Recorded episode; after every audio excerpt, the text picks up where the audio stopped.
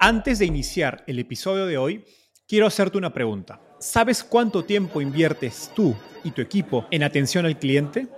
En el mundo de las startups, donde cada segundo cuenta y cada cliente es importante, Zendesk se convierte en tu aliado perfecto. Es como tener un equipo de superhéroes de atención al cliente a tu disposición. Zendesk es una plataforma omnicanal que integrará todos tus canales de comunicación como WhatsApp, email y redes sociales en un solo lugar. Gestiona tickets, ofrece una gran experiencia, aumenta tus ventas, pero sobre todo Construye relaciones cercanas con tus clientes gracias a Zendesk. Como beneficio exclusivo por ser parte de la comunidad startupeable, podrás probar el CRM de Zendesk completamente gratis por 6 meses. Y si decides continuar, tendrás 15% de descuento en tu primer año de contrato. Lo mejor de todo es que Zendesk escala de acuerdo a tus necesidades. Desde la oficina prestada donde empezaste hasta la compañía global que quieres construir. Compañías globales como Slack, Shopify y Airbnb confían en Zendesk para su atención al cliente. Ahorra tiempo, dinero y mantén felices a tus clientes.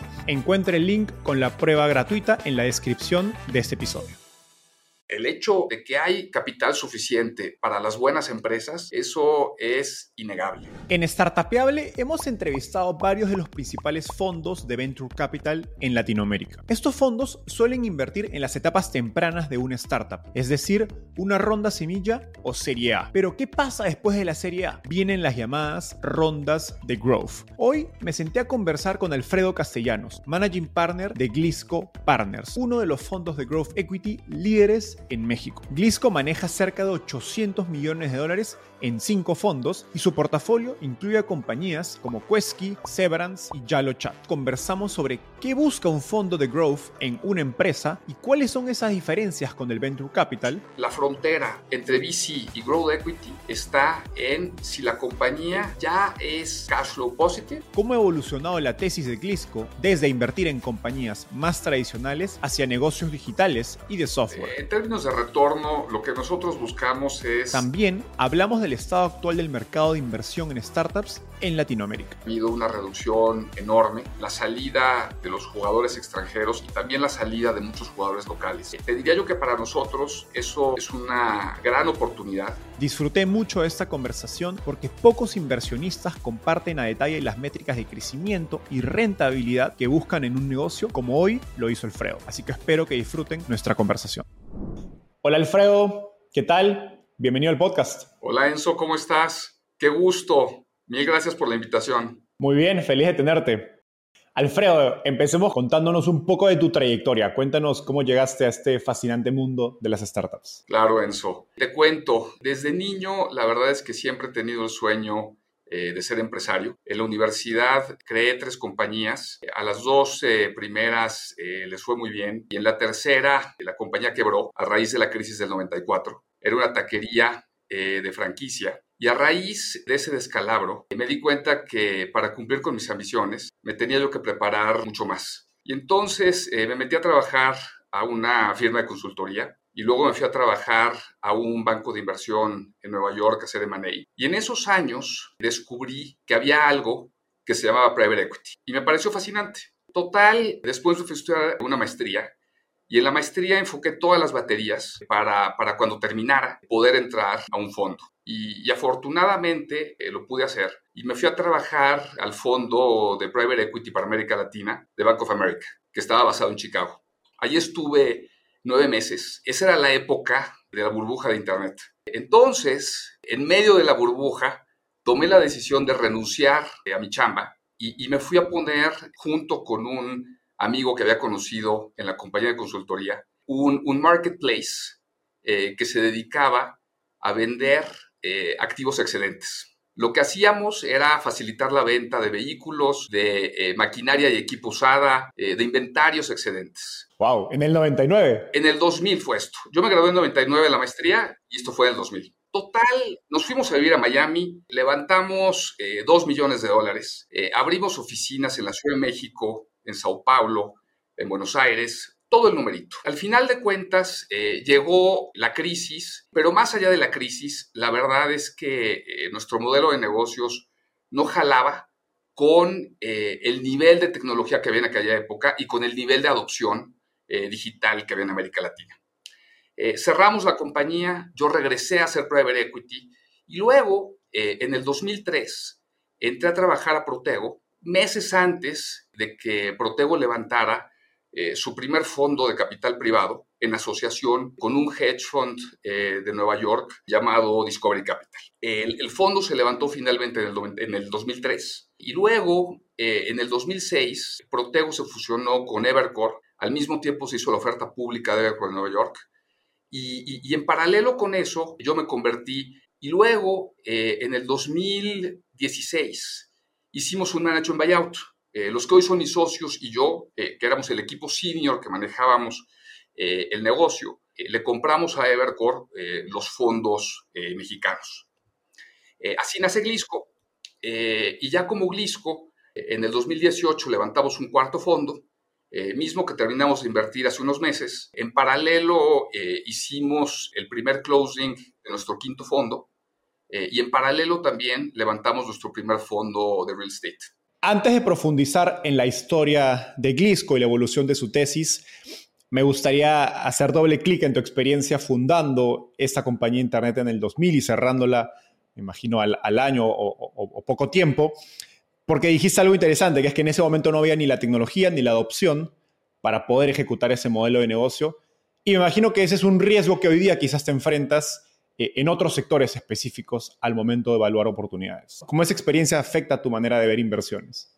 Primero que nada, eh, creo que me vuelve y me volvió mucho más empático eh, con los emprendedores porque, porque yo estuve en su lugar, estuve en sus zapatos, sé perfectamente lo que es ir con los fondos eh, a levantar lana, que te digan que no, la frustración y luego el, estrés de saber que tienes que pagar la nómina y que, tienes ciertos meses de runway y que si no levantas la lana, pues vas a tener que reducir eh, el número de colaboradores, recortar costos, etcétera.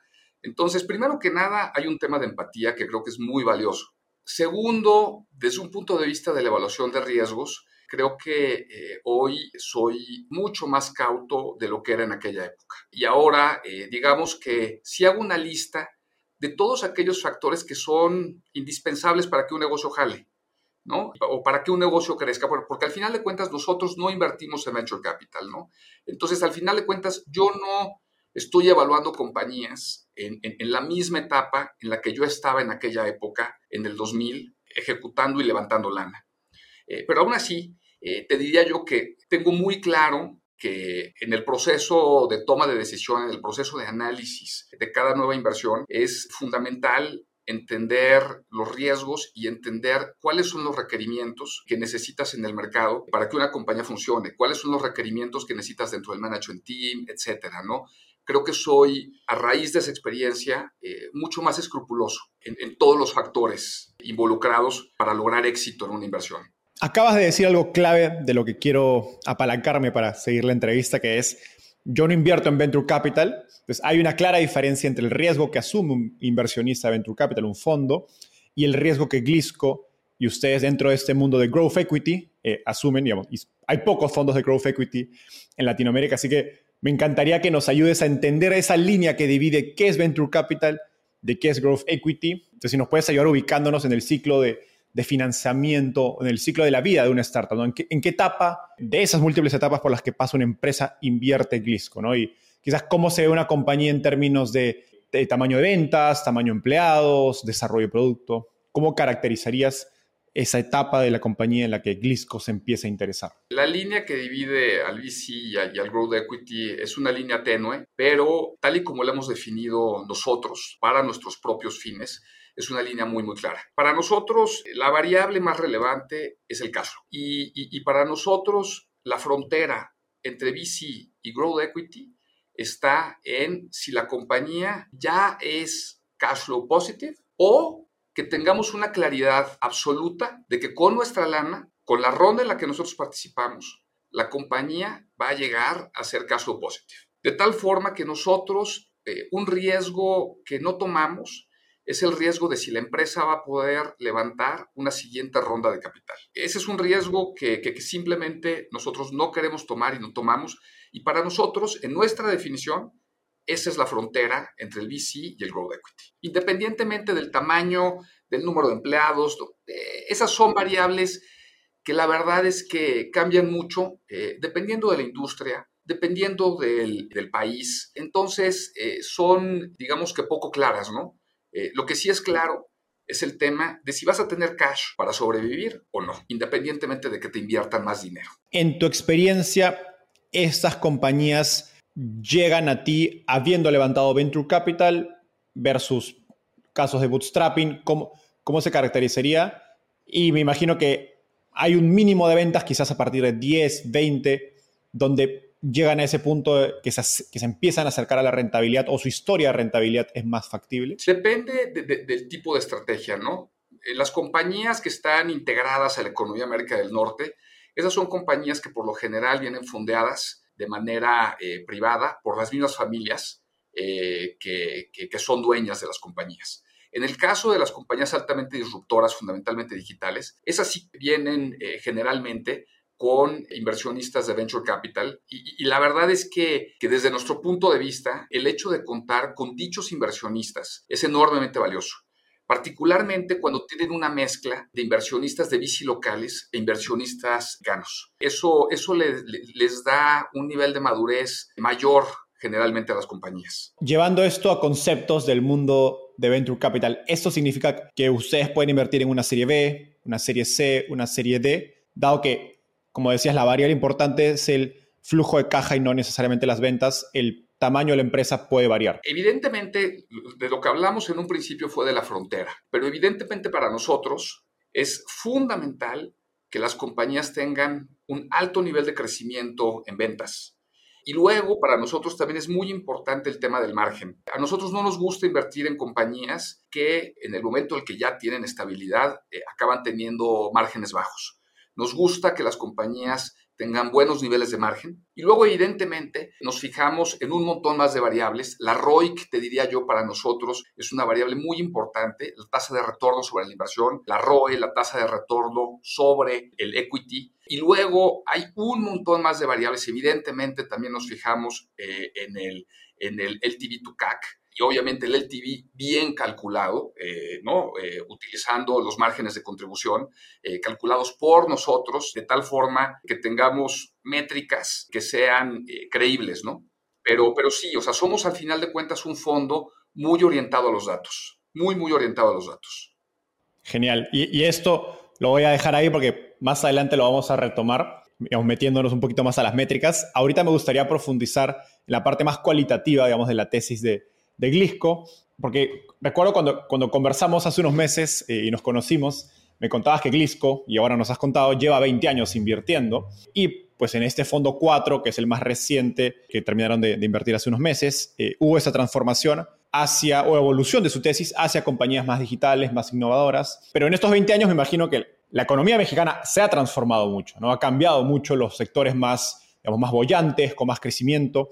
Entonces me, me gustaría hacer el ejercicio de si tuvieras que que dibujar una línea de tiempo de la economía mexicana, digamos, en una diapositiva de PowerPoint explicando pues, las etapas más importantes de la economía mexicana en los últimos 20 años y cómo ha evolucionado la tesis de Glisco en paralelo, ¿cómo lo explicarías? Aquí en Glisco realmente eh, vemos a la economía mexicana como un conjunto de tres economías diferentes. Eh, la primera es economía de aquellos sectores que están fundamentalmente integrados a la economía de América del Norte. Y estos son sectores eh, que crecen a una tasa promedio mucho más alta que el resto de los sectores, que evidentemente son, digamos que esta es una segunda economía. Y para nosotros hay una tercera economía, que es precisamente esta economía digital, que desde el punto de vista general eh, pinta poco en el PIB eh, de México todavía, pero que para nosotros como fondo de Growth Equity es enormemente relevante.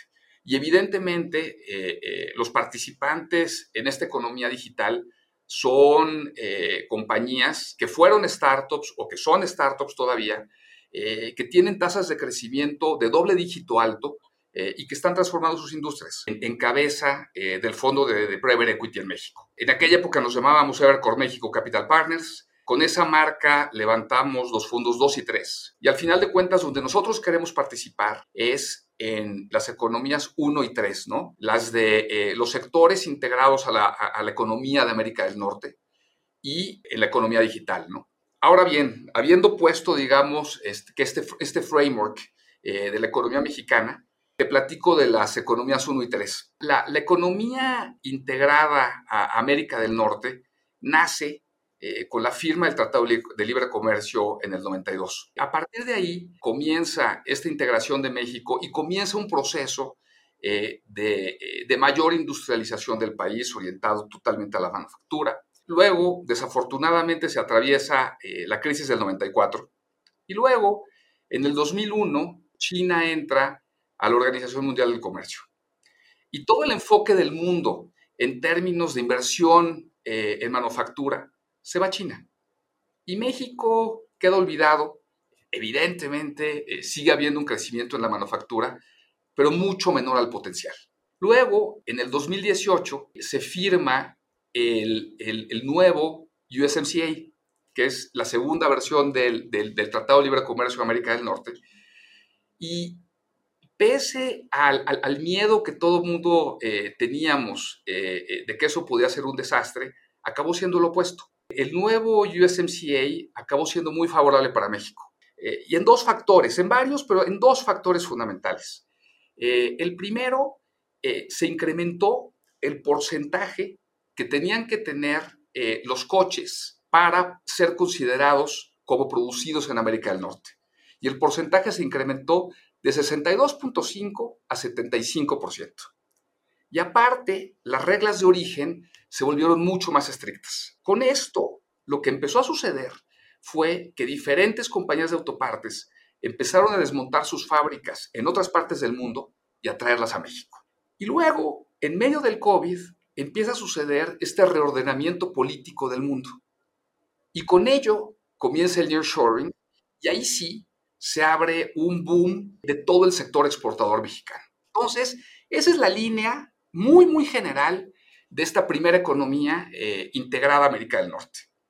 Y luego, en el, en el tema digital, México durante muchos años, digamos que no se había integrado a la economía digital. Y la razón por la cual había un nivel bajo de digitalización es porque los costos de conexión a la red eran muy altos, el precio era muy, muy alto. Pero en el 2014 se aprueba una nueva ley de telecomunicaciones que reduce dramáticamente, de manera gradual, pero al final de cuentas dramática, los costos de conexión a la red, uno. Y luego, en paralelo, el costo de los teléfonos inteligentes se reduce también de una manera bárbara. Y con ello, la población en general de pronto ya puede acceder a la red con herramientas mucho más modernas y a bajo costo. Con ello, en ese periodo se incrementó en México más de 20 veces el consumo de datos a partir del 2014.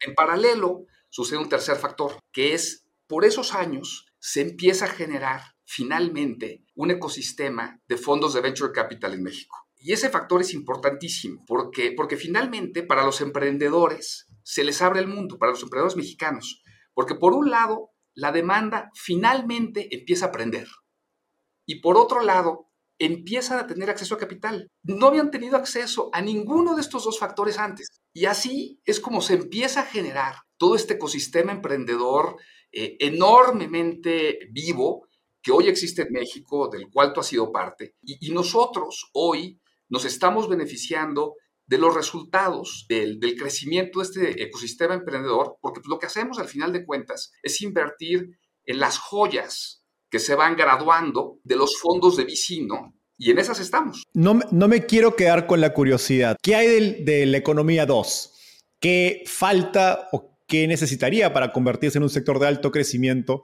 para que se convierta interesante para un, growth, un fondo de growth equity como ustedes? Infraestructura.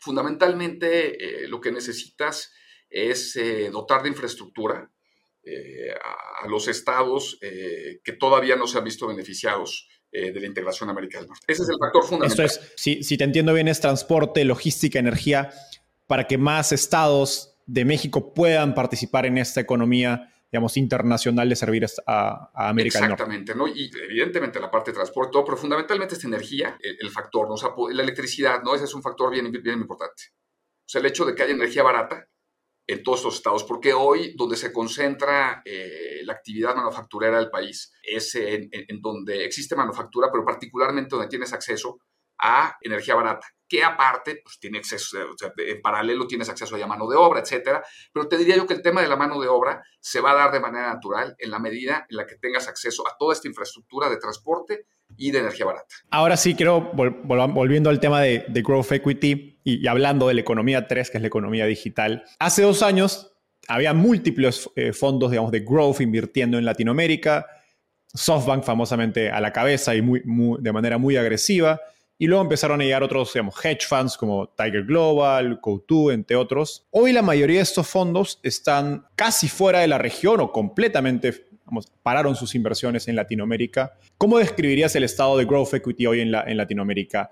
¿Hay compañías saliendo a levantar capital? ¿Se están cerrando inversiones? Definitivamente hay un, número muy alto eh, de compañías saliendo a levantar eh, growth equity.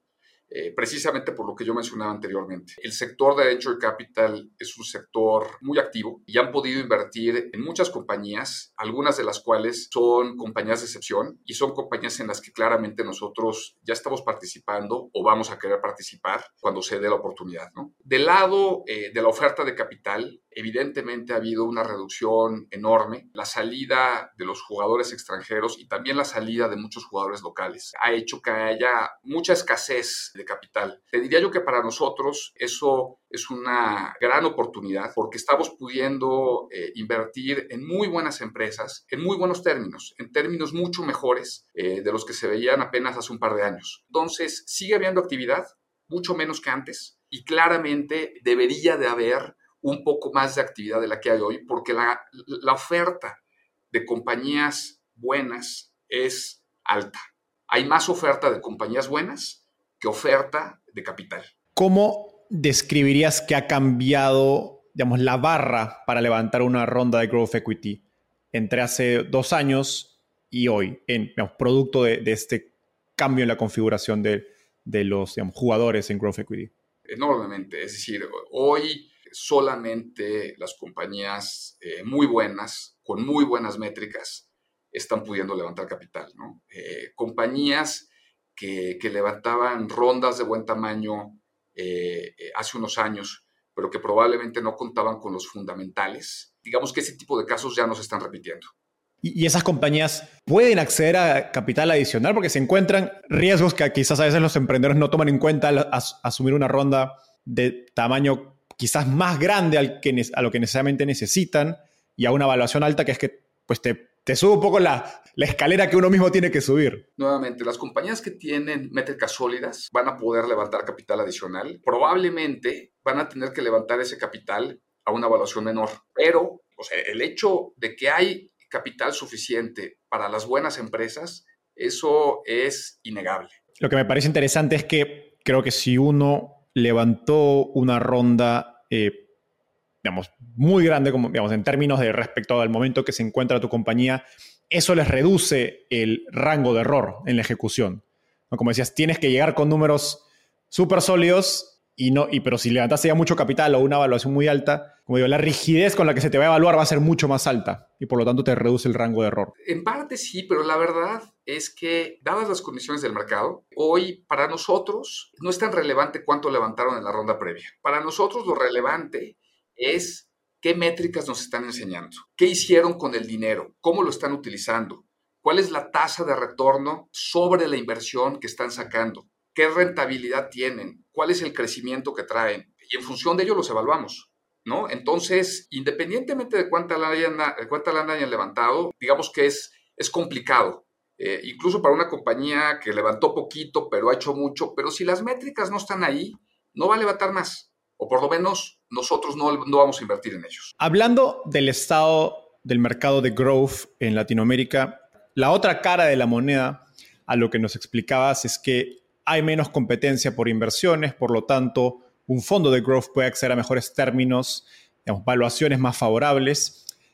Me pregunto, ¿qué impide que hoy más inversionistas de growth se atraigan por Latinoamérica? Digamos, ¿Es solo las subida las tasas de interés o qué les impide de, venir a, la región? El factor fundamental sí e, es el incremento de las tasas de interés. Lo que provocó el, incremento de las tasas de interés es que hubiera menos dinero disponible en general en economía, por ende menos dinero disponible eh, para los fondos. Y lo que, lo que los fondos internacionales eh, que tienen una participación activa en el mercado de growth eh, latinoamericano han hecho es replegarse a los mercados en los que tienen un mayor nivel de expertise. Creo que es lo correcto, estar haciendo eh, exactamente lo que, lo que cualquiera haría. Y lo que yo creo es que cuando el mercado se vuelva a estabilizar, cuando las tasas empiecen a bajar y se levante más dinero, el interés por América Latina a nivel de growth otra vez va a resurgir porque al final de cuentas los fundamentales están ahí. La calidad de las empresas, la calidad de los emprendedores eh, están entregando altas tasas de crecimiento, no únicamente eh, a nivel de ventas, sino a nivel de flujo de caja, de las compañías que van más adelantadas. Y eso es lo que persiguen, lo que perseguimos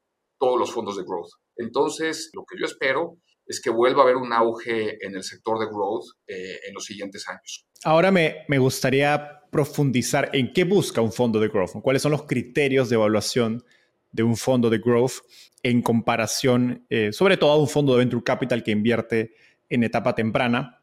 Y ahorita decías, hablabas de las expectativas de un fondo de growth respecto de la, digamos, de la rentabilidad o el flujo de caja de una compañía.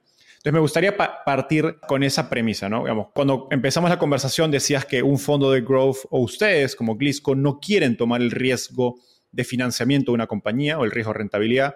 Ustedes esperan que la compañía o sea rentable o se vuelva digamos, rentable eh, y genere caja con su inversión.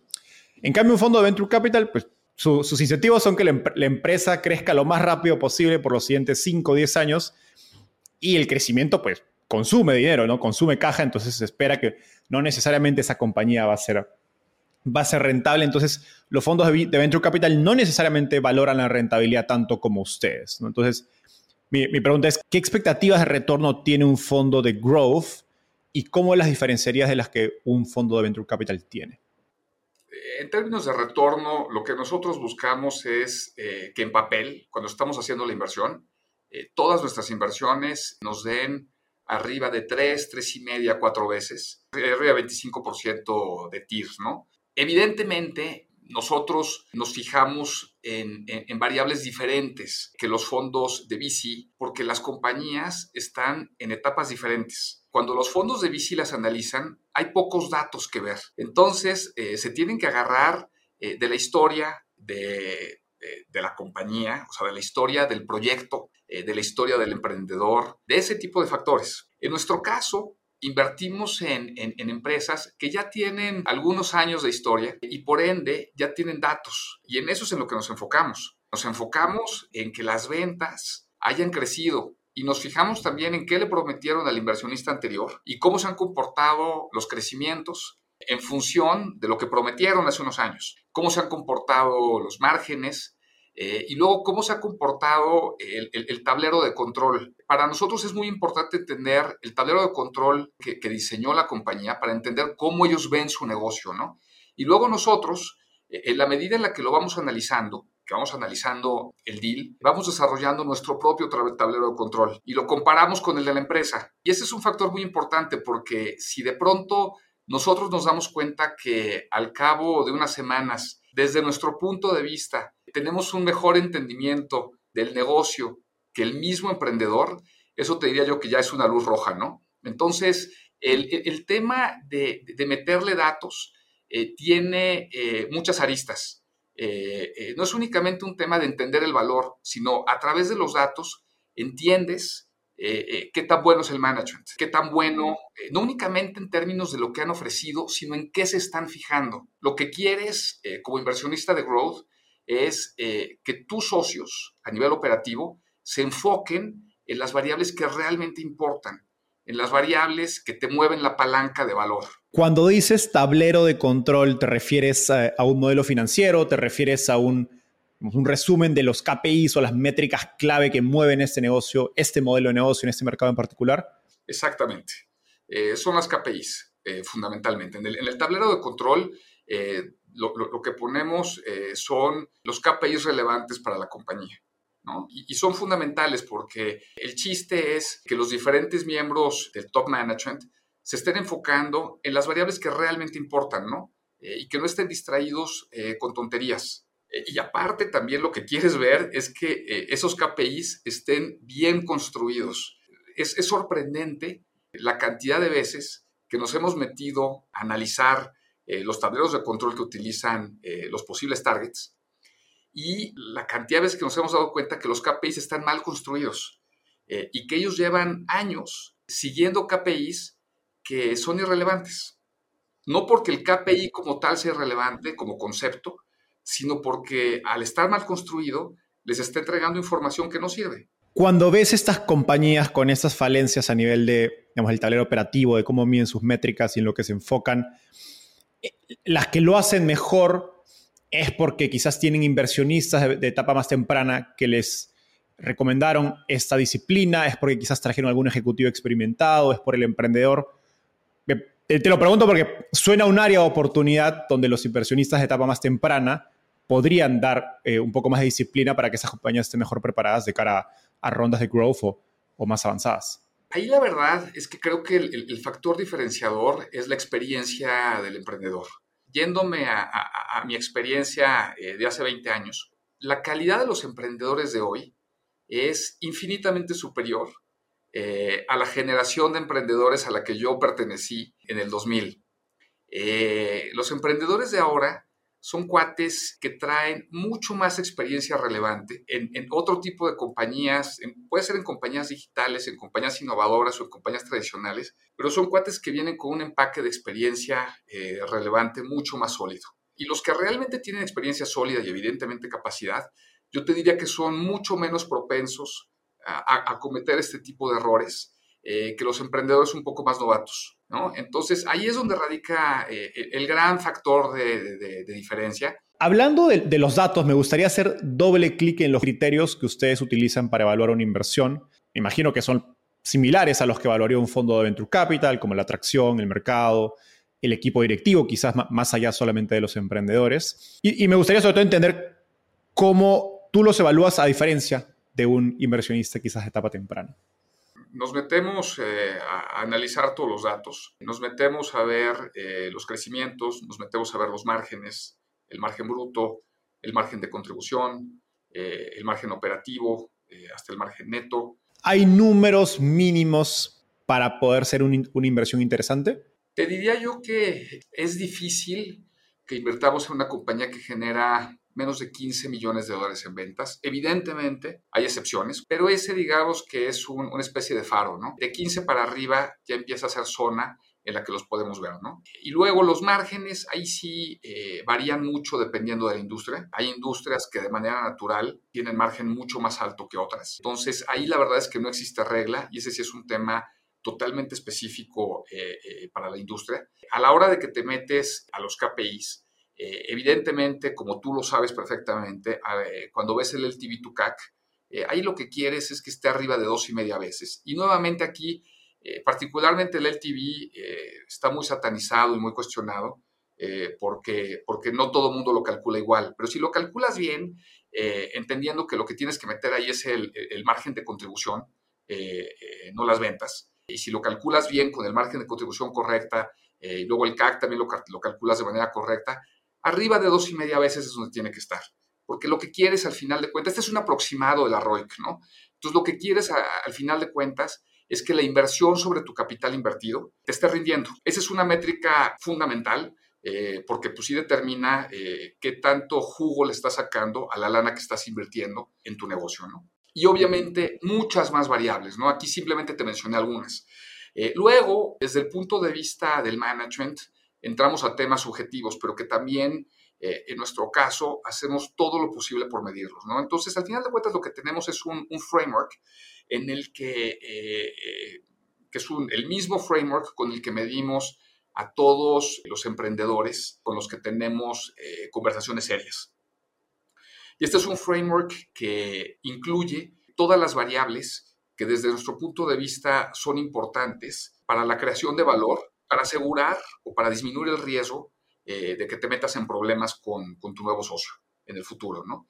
Entonces, evidentemente las variables empiezan por la honestidad y la transparencia y continúan con la capacidad de ejecución, la capacidad de formar equipos de alta calidad y con estabilidad, la visión estratégica, la capacidad de tomar decisiones con poca información, poco tiempo y en situaciones de estrés, la capacidad eh, de enfrentar los problemas y no darles la vuelta. Esto no significa que quieras invertir en alguien problemático, todo lo contrario, pero sí quieres invertir en un socio que cuando hay problemas los diagnostica, identifica eh, la solución y la implementa, independientemente de los costos personales que esto implique, ¿no? Y más variables. Pero te diría yo que con esto yo lo que estoy resumiendo eh, eh, lo más relevante. Al final de cuentas, sí lo más importante es asociarte con gente, con gente buena. Pero nosotros vemos los datos primero porque los datos son un indicador duro de la calidad del management. No porque los datos en sí sea lo que importa, lo que importa es la gente, pero los datos es el resultado del trabajo del management. Volviendo al tema de retornos como fondo, en etapa temprana, pues sabemos que las evaluaciones son más una, un arte que una ciencia, porque no hay, no hay muchos datos sobre los cuales aplicar, digamos, un múltiplo de ventas o un múltiplo de vida. Eh, tengo un, amigo que dice, es un ejercicio más de, pricing, ¿no? que depende de cuánto capital quieres levantar y de la oferta y demanda que hay por tu, por tu startup, por tu compañía. Entonces, mi, pregunta es, digamos, tiene dos lados. ¿Cómo piensas sobre evaluación en la etapa en que Glisco entra? Y, pues, conectado a eso, ¿cuál es tu expectativa ¿no? de salida eh, en las compañías que, invierten?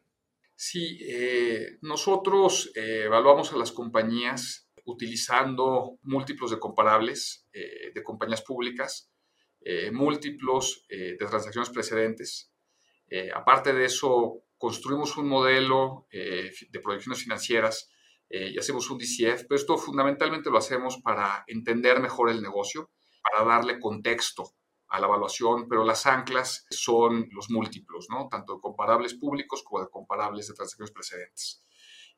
Donde está el chiste es en cómo construyes esta tabla de comparables. y para construir esta tabla de comparables, eh, nos fijamos en las tasas de crecimiento, o sea, no únicamente en que sean compañías de la misma industria, del mismo sector, que vendan productos parecidos, sino nos fijamos en las tasas de crecimiento, los márgenes, los días eh, de capital de trabajo, el eh, return on equity y demás variables. Y con ello acabamos construyendo tablas de comparables que sí acaban eh, eh, siendo eh, muy buenos parámetros de medición para definir cuál es el múltiplo pertinente para cada empresa. evidentemente a esto le metemos un, descuento por el hecho de que no se trata de compañías públicas en las que nosotros invertimos y, obviamente nos fijamos también en las condiciones del mercado, qué tan competido está el deal, etcétera, para definir ya el último detalle. ¿no? en resumidas cuentas, es muy técnico, pero eh, también tiene un componente de arte. Me parece interesante esto que describes, porque no solo es la industria, sino que además están controlando por la calidad del negocio dentro de esa industria. ¿no? Entonces, tratando de hacerlo lo más similar posible en la evaluación. Ahora, como fondo de growth, en muchos casos me imagino que son el último inversionista, digamos, considerable antes de del éxito o de que una compañía empiece a, pensar eh, o quizás incluso a recibir ofertas de, adquisición.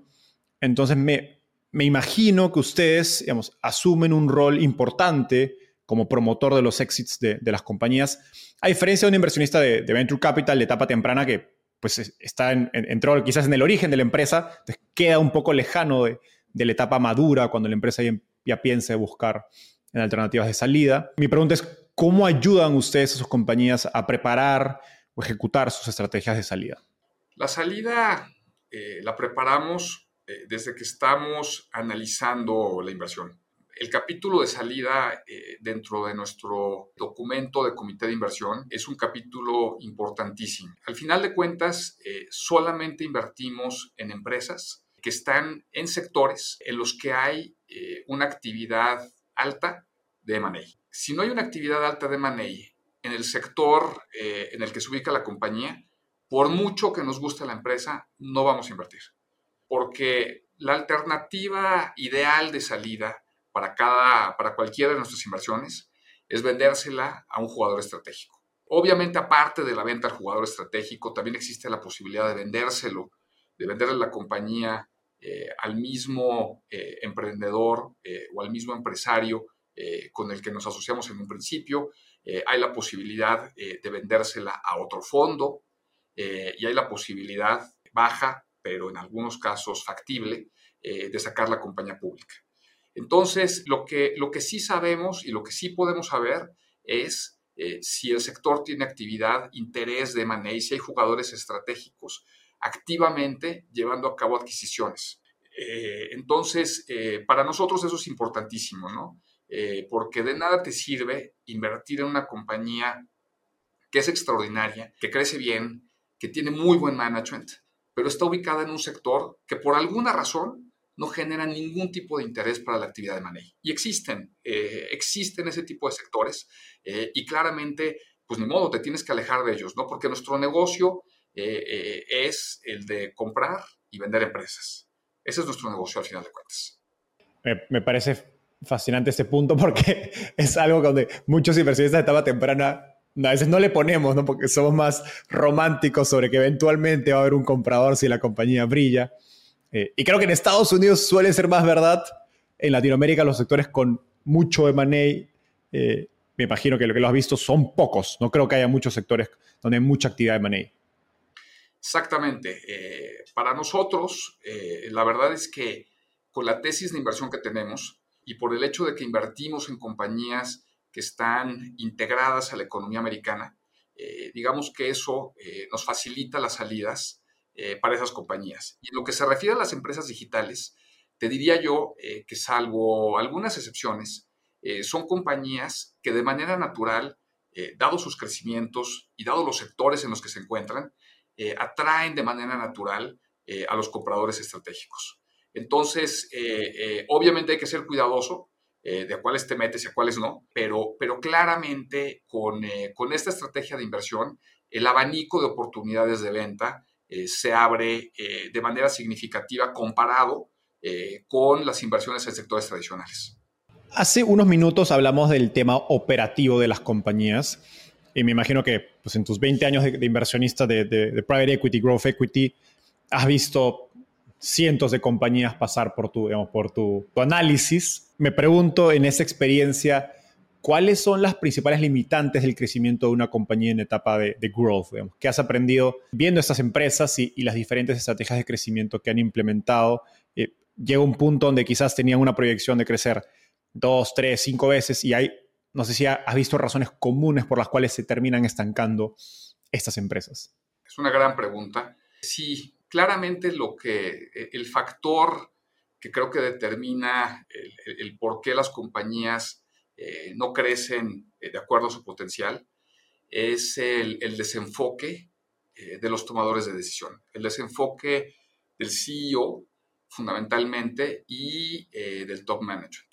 Y el desenfoque lo que, lo que provoca es que cometas errores comerciales, errores operativos, eh, errores estratégicos, errores de inversión que acaban convirtiéndose en limitantes, en los principales limitantes para el crecimiento de las empresas, porque distraen recursos muy valiosos y porque distraen la atención del management. El problema es que cada vez eh, que un CEO comete un error relevante a nivel comercial, a nivel estratégico, eh, no únicamente está distrayendo recursos económicos que pudieron haberse dedicado a la generación de riqueza, eh, sino que está distrayendo su tiempo para resolver dichos problemas. entonces, tienes un double whammy. Pierdes desde el punto de vista de la pérdida de ese capital mal invertido y pierdes porque una parte muy importante del tiempo eh, más valioso que tiene la compañía, que es el tiempo del CEO y el resto del top management, se dedica a cubrir los hoyos provocados por ese error. Entonces, eh, ese es el y, generalmente esos errores vienen por la falta de enfoque. Cuando estás totalmente dedicado al producto, al negocio que te ha permitido crecer y que hizo que un fondo como el nuestro le invirtiera a la compañía, es difícil que cometas un error relevante.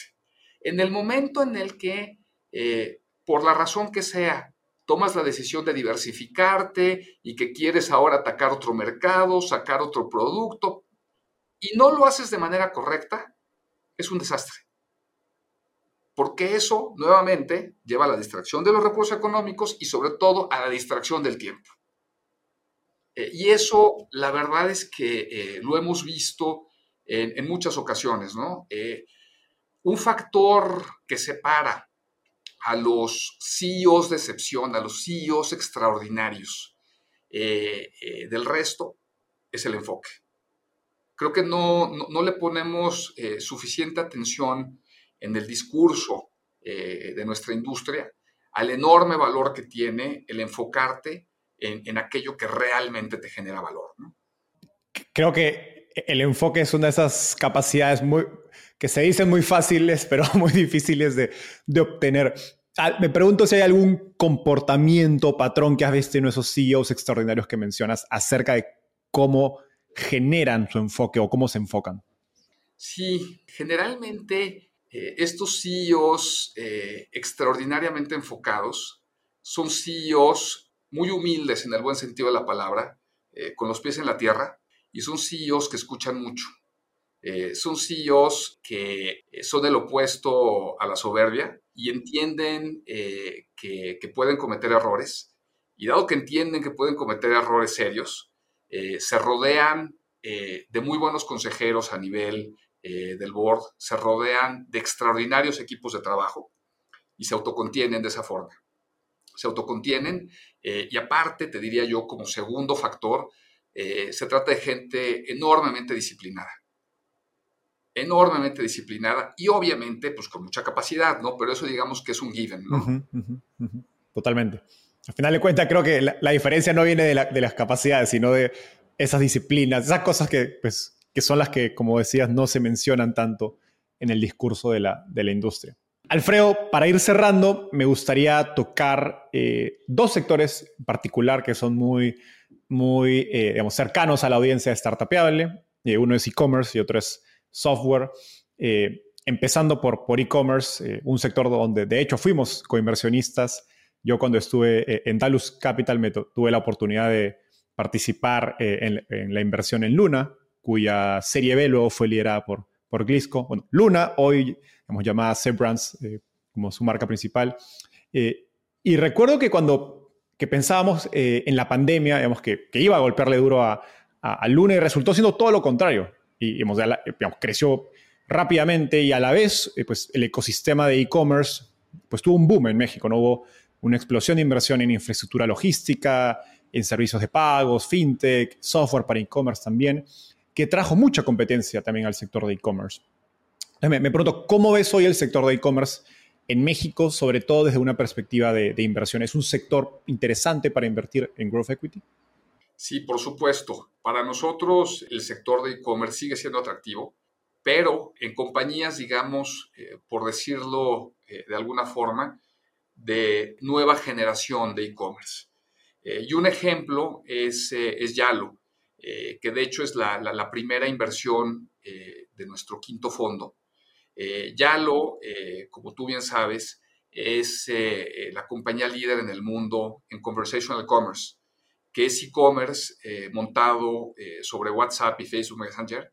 ese tipo de e-commerce es el que creemos que hace sentido. El e-commerce plain vanilla creemos que ya está muy competido y, es altamente riesgoso, pero, pero un e-commerce eh, eh, como el de Yalo, eh, que es un e-commerce totalmente innovador. Creemos que, tiene posibilidades de creación de valor enormes, ¿no? Luna es otro caso. Luna es otro caso porque al final de cuentas Luna es una compañía hoy omnicanal. comenzó siendo una compañía de puro e-commerce y ha evolucionado a ser una compañía totalmente omnicanal eh, muy diversificada en la que cada uno de los canales de distribución eh, se apoya mutuamente y acabas generando un círculo virtuoso eh, que le ha permitido crecer de la forma en la que ha crecido. Luna, de hecho, ya es cash flow positive, ha cumplido con, digamos, todos... La tesis.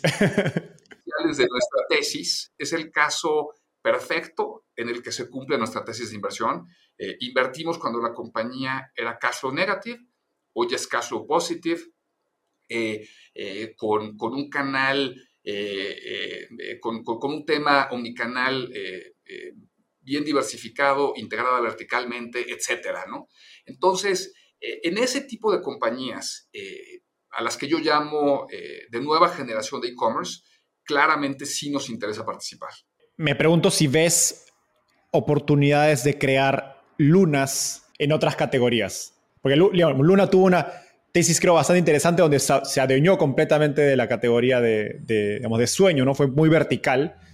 Eh, ¿Ves oportunidades de hacer eso en, otros espacios en, México? Yo creo que sí hay la posibilidad de hacer algo análogo en otros espacios. Sin embargo, nosotros no somos creadores de compañías ni tampoco somos inversionistas en, proyectos, ¿no? Yo lo que, lo que, lo que busco ya son casos eh, de éxito bien armados, ¿no? Pero claramente hay algunos eh, que ahorita vienen a mi mente eh, que, que están en otros sectores del e-commerce y que tienen virtudes extraordinarias, ¿no? Hay algunas joyas también por ahí en, otro tipo de verticales. Mencionaste el caso de YaloChat, que es un software de, de comercio conversacional que habilita que grandes empresas puedan vender, como decías, por WhatsApp o por Facebook. Pero mi, impresión muy general es que el mercado de, digamos, de software, software as a service en Latinoamérica, aún está en una etapa muy temprana de adopción. Eh, ¿Cómo lo ves? ¿Qué, tan avanzado sientes que estamos en la, adopción de software, sobre todo del lado de empresas, ¿no? de pymes, de grandes empresas? en efecto, Yalo es una, eh, compañía de conversational commerce eh, y, también es eh, una compañía de software as a service. Los principales clientes de, de Yalo son las grandes compañías de bienes de consumo. Yo lo que creo es que el sector de software as a service está en una etapa muy temprana en México y en América Latina. y por ende, lo que creemos en Glisco es que va a haber eh, muy buenas oportunidades de inversión en el sector eh, en los años por venir. Eh, hoy, el sector de SaaS en, América Latina representa alrededor del 5% del tamaño del sector de SaaS en Estados Unidos. Por ende, la oportunidad que el sector presenta y que va a presentar para los fondos de VC y para los fondos de Growth Equity de la región eh, yo creo que va a ser eh, muy interesante en los siguientes años. Eh, porque al final de cuentas, las compañías latinoamericanas, en menor medida porque van un poco más adelantadas que el consumidor, pero siguen haciendo catch-up. O sea, el nivel de digitalización de las compañías de América Latina es mucho menor que el de las compañías americanas, europeas o asiáticas. Entonces, para nosotros, el hecho de que haya un rezago y de que tengan que seguir haciendo el catch-up eh, representa una gran oportunidad. Eh, y lo que esperamos es que eh, se creen y crezcan aquellas que ya están creadas de manera muy agresiva, varias compañías de SaaS hoy dedicadas a diferentes verticales en la región. Me encanta. Creo que es una, una, una versión interesante. en mi experiencia, SaaS ha sido un sector complicado, al menos en los últimos años, del lado de, adopción, pero empiezan a haber, creo, de casos como Yalo Chat, que empiezan a a resaltarse y, como dices, la, de que hay problemas por resolver con software en el lado B2B, los hay. Y, lo que es muy interesante de Yalo es que es al mismo tiempo una, una compañía eh, de conversational commerce, es un SaaS, eh, y todo esto corre eh, sobre una solución propia de inteligencia artificial que probablemente es la solución nativa en América Latina más desarrollada de inteligencia artificial que existe, ¿no? Entonces, eh, existen ese tipo de joyas en América Latina, ¿no? Seguramente en los siguientes años habrá otras compañías eh, eh, que repliquen los alcances de Yalo. Alfredo, llegamos al segmento final. Te voy a hacer unas preguntas cortas. La primera es, ¿qué te gustaría cambiar del mundo de las startups? Esa es otra extraordinaria pregunta. La verdad es que me gustaría que hubiera más compañías que desarrollaran tecnología pionera. Con esto a lo que me refiero es eh, tecnología eh, líder en su campo, eh, que abran literalmente nuevos espacios de tecnología que no se hayan desarrollado en otras partes del mundo. Hoy la mayor parte de las startups latinoamericanas son de una forma u otra tropicalizaciones de modelos exitosos en Estados Unidos o en Europa. Y, me gustaría que, que, hubiera más startups creadoras de tecnología totalmente innovadora. Nuevamente, como es el caso de Yalon. Perfecto ejemplo. Finalmente, si viajamos 10 años hacia el futuro y te pones el sombrero de lo extraordinario, ¿cuál es la visión más loca de, Glisco, de lo que está haciendo Glisco en 10 años? Desde que creamos Glisco, nuestra idea era eh, la de crear a un eh, manejador de activos alternativos diversificado. Nuestro core evidentemente es Growth Equity, pero como te comenté al principio de la plática, eh, acabamos de levantar nuestro primer fondo de real estate. Y ese es el primer paso para cumplir con este plan eh, de diversificación. Entonces, viendo hacia adelante, nuestro plan es el de tener fondos dedicados a diferentes verticales, no únicamente a growth y a real estate, pero a otros más. ¿no? Eh, de tal forma que tengamos una plataforma que invierta en todos aquellos eh, sectores eh, que puedan generar valor dentro del principal investment privado.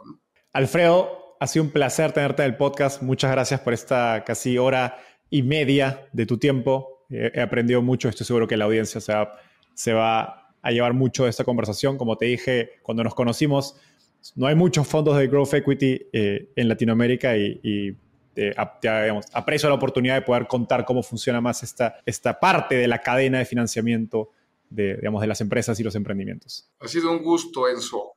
Eh, he disfrutado mucho la plática.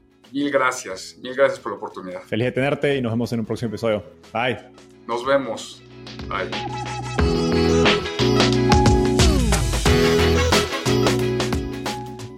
Antes de terminar, quiero contarte que lanzamos el podcast Startupiable en 2021 y ya somos más de 30.000 personas que lo escuchamos mes a mes. Pero quiero seguir creciendo el mundo de las startups en Latinoamérica. Por eso, si te gustó este episodio, ayúdanos contándole a tus amigos, familiares, colegas. También suscríbete y déjanos un review en Spotify o Apple Podcasts. De hecho, me gustaría saber por qué escuchas el podcast. Mándame un mensaje sencillo a enzo.startapeable o por Twitter a arroba Enzo Cavalier, contándome por qué escuchas Startupiable y cómo te ayuda a tu empresa o carrera.